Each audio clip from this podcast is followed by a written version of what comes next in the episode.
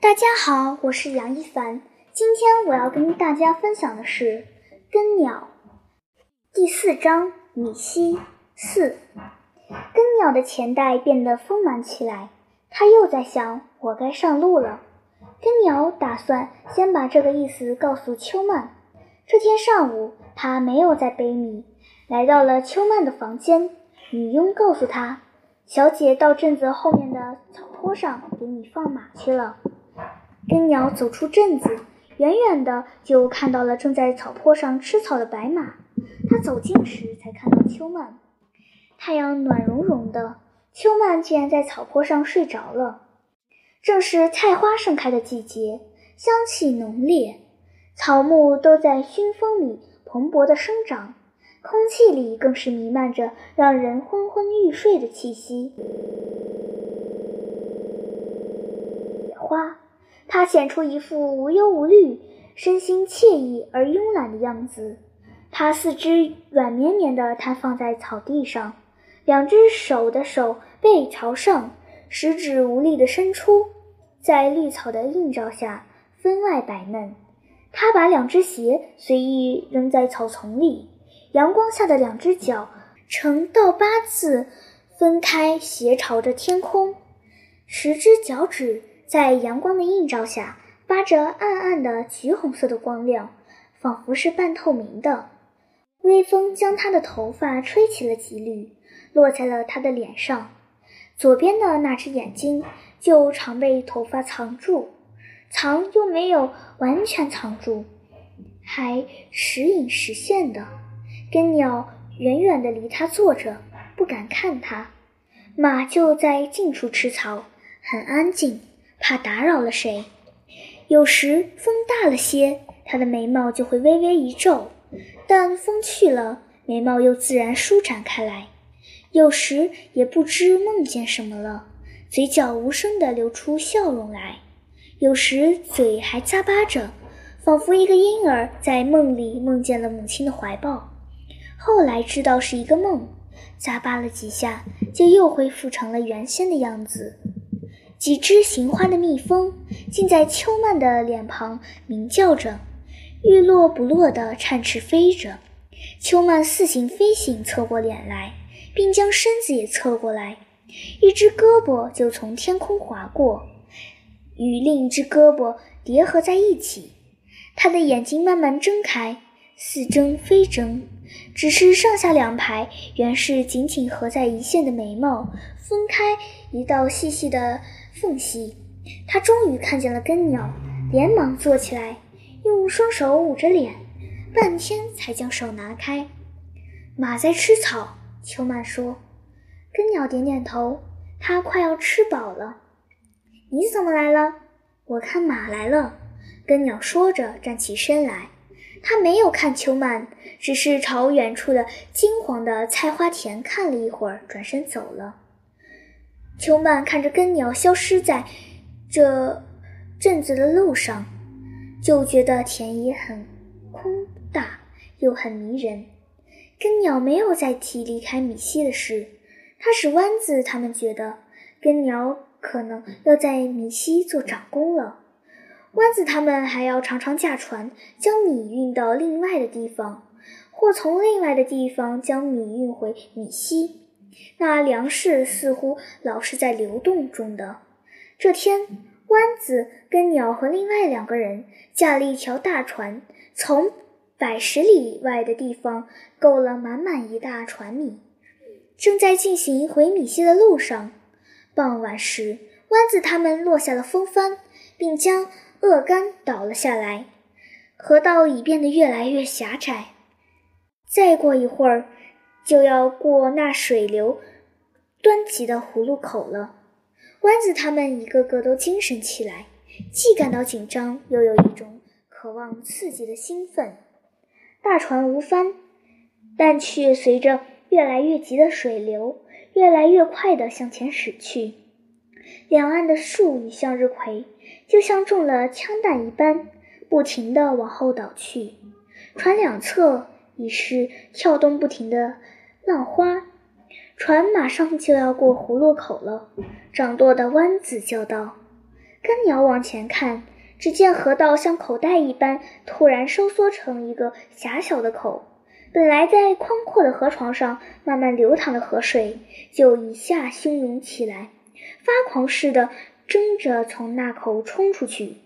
根鸟的心不由得就如这浪花一般，慌慌地跳动起来。船头上一侧站了一个人，一人拿了一根竹蒿。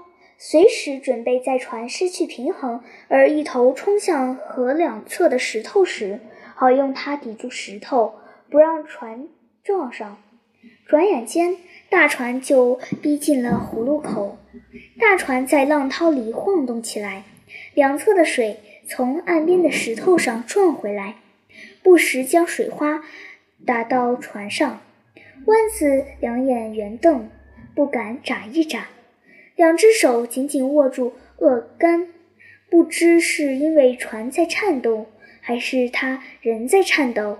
他两片嘴唇颤抖不止。握竹蒿的两位，那竹蒿也在手中颤抖。没有根鸟的任务，他只是心惊肉跳地坐在船棚顶上看着。距离葫芦口八九十米时，汹涌的猛水毫无规则的旋转。使湾子一下子失去了掌舵的能力，那船一头朝左岸撞去。左边的那个长高人一见，立即伸出篙子，猛劲抵住，船头被拦了回头。但因为用力过猛，那竹蒿被卡在石缝里，一时无法拔回。长高人眼见就自己就要栽到水里，只好将竹蒿放弃了。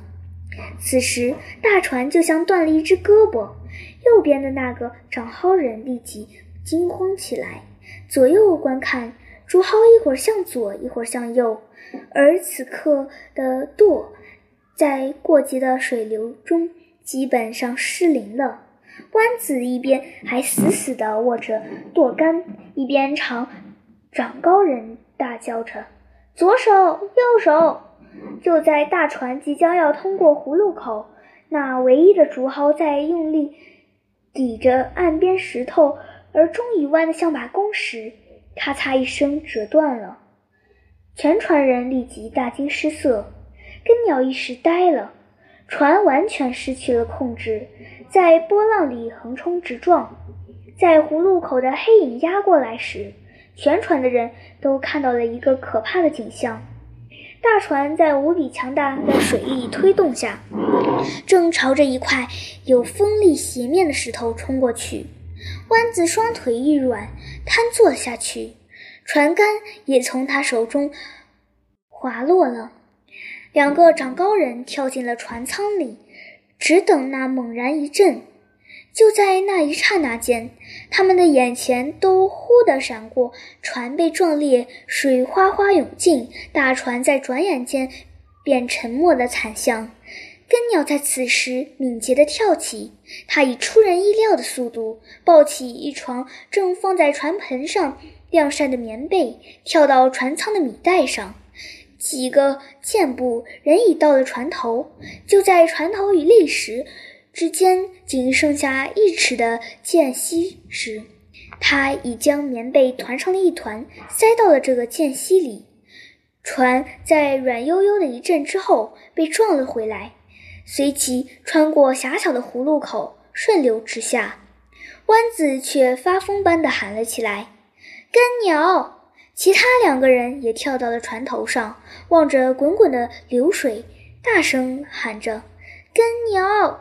根鸟被弹起后，离开了船头，在石头上撞了一下，掉进水中去了。只有翻滚的浪花，全然不见根鸟的踪影。大船在变得重又开阔的水面上停住之后，湾子他们都向回眺望。他们除了看到葫芦口中的急流和葫芦口那边跳跃着的浪花之外，就只看到那床挽救了木船。而其免于一回的棉被正在向他们这边飘来。他们将船靠到岸边，湾子派一个人立即回米西去杜甫报告。他和另一个人沿着河边往葫芦口寻找过去。湾子他们二人喊哑了喉咙，也不见根鸟的回应。两人又跳下水中，不顾一切地搜寻了一通。这时天已黑了下来，米西的人来了，浩浩荡荡的来了许多。他们在秋曼的父亲指挥下四下搜寻，直搜寻到深夜。终未有个结果，知道事情的结局八成是凶多吉少，大家只好先回米西。剩下的事似乎也就只是如何将根鸟的尸体寻找到。杜甫的人上上下下彻夜为眠。秋曼没有被获准到葫芦口来，米西的人走后，他就一直呆呆地站在大门口。佣人们说天凉。劝他回屋，他死活不肯。深夜见父亲行人毫无表情地回来，他一句话没问，掉头进了大门，回到自己的房间里，将门关上，伏在床上，口中咬住了被子的一角，呜呜哭泣起来。秋曼的母亲一直坐在椅子上叹息一阵，泪流一阵。秋曼的父亲说：“应该通知他的家人才是。”秋曼的母亲说：“他对秋曼讲过，他已没有一个亲人了。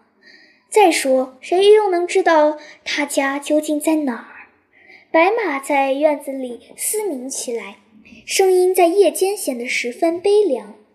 第二天的寻找也是毫无结果。一个男佣。突然发现白马也不知什么时候失踪了。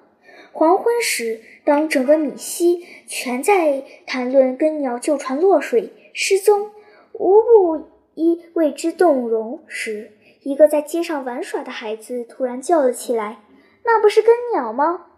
街的东口，根鸟的白马摇着尾巴在晚霞中出现了，马背上坐着根鸟。白马走过街道时。人们都站到了街道边上，望着这个命运奇特的少年。根鸟一脸苍白，充满倦意地朝善良的人们微笑着。